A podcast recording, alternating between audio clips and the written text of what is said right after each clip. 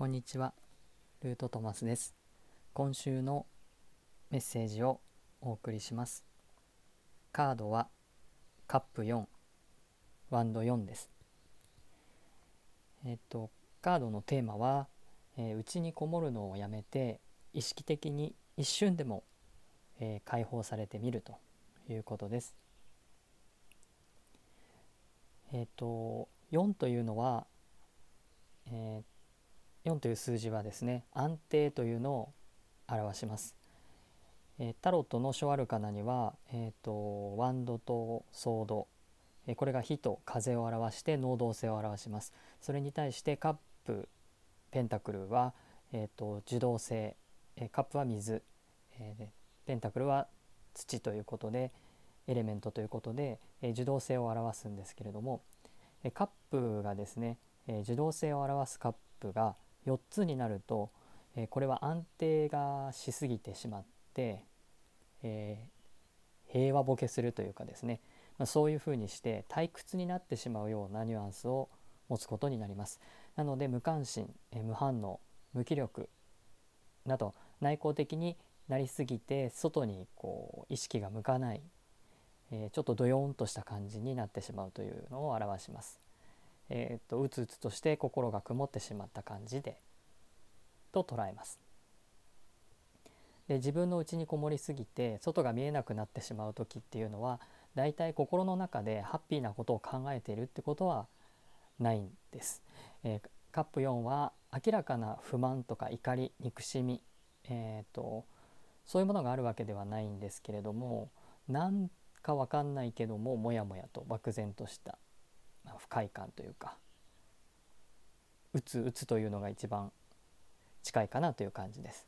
で刺激のない環境に飽き飽きしているようなニュアンスもあります。安定が、えー、行き過ぎるとですね刺激つまり刺激がないということになるので、まあ、そういうものに飽きてしまっているというニュアンスもあって目の前に3つ並んでるカップに対しても、えー、満足もせず与えられている、えっとちょっと上からね手が出て与えられているカップにも目が向きません。気がつきません、えー、心惹かれるものとか心を満たすもの心を躍らせるものみたいなものがないというような感じを表しています。一方ですねあの火のエネルギーであるワンドは、えーと、外向きのエネルギーなんですけれどもそれが4になると、えー、安定するということになって、えーと写真のようにワンドが4本ですねあの立ってます。4つ柱があればね建物が安定するというように、えーと、こちらは外向きのエネルギーがきちんと安定し、えー、さらに開放感とか喜びに満ちている様子が描かれています。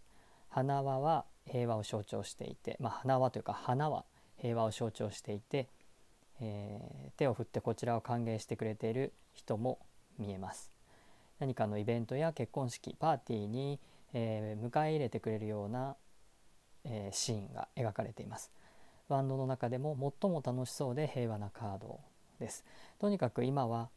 楽しもうよとか今日は盛り上がろうよとか、まあ、ワンドは火なのでこれがずっと続くっていうことはないんですけれどもその一瞬のそういうあるいは非日常の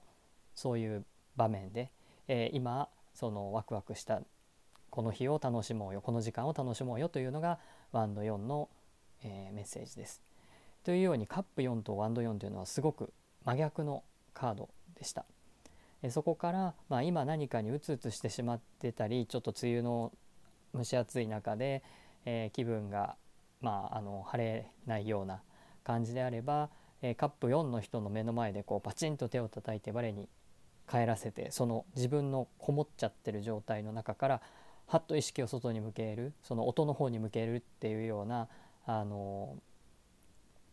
ことをイメージしていただいた感じではっと我に返らせてあげるように、え自分のモヤモヤから一旦外に出て、えー、気持ちとか意識を切り替えてですね内から外へパチッと切り替えて何かパッと楽しいことをしてみるといいでしょうと体を動かすとかおしゃべりをするとかね、えー、どっかに出かけるみたいなこともいいと思います。一人で座って動かないとかですねマンネリ化ルーティン化ずっとこうスマホを見ているみたいなことはちょっとストップして違うことをやってみることで一気に気分が変わるでしょう。えまたあえて動いて気分を変える意識的に変えることで退屈と感じていた日常に意外な発見楽しさなど新たな面に気づくかもしれませんこのね雨の多そうななかなか外に出る感じにはならないかもしれないんですけれども、まあ、そういう雨の日であったとしてもですねあの室内で楽しめる何かとか人と会っておしゃべりとか、まあ、それの程度で十分だと思います。あの意識的に自分に対する刺激を取り入れて、えー、この日々をこの1週間を、えー、楽しみを発見するような感じにされてみると良いと思います。あの小アルカな2つなのでそんなに何かをこう大きなアップダウンがあるわけではないんですけれどもだからこそ逆に、え自分から楽しみや刺激を求めていくといいと思います。では素敵な1週間をお過ごしください。最後までお聴きいただきありがとうございました。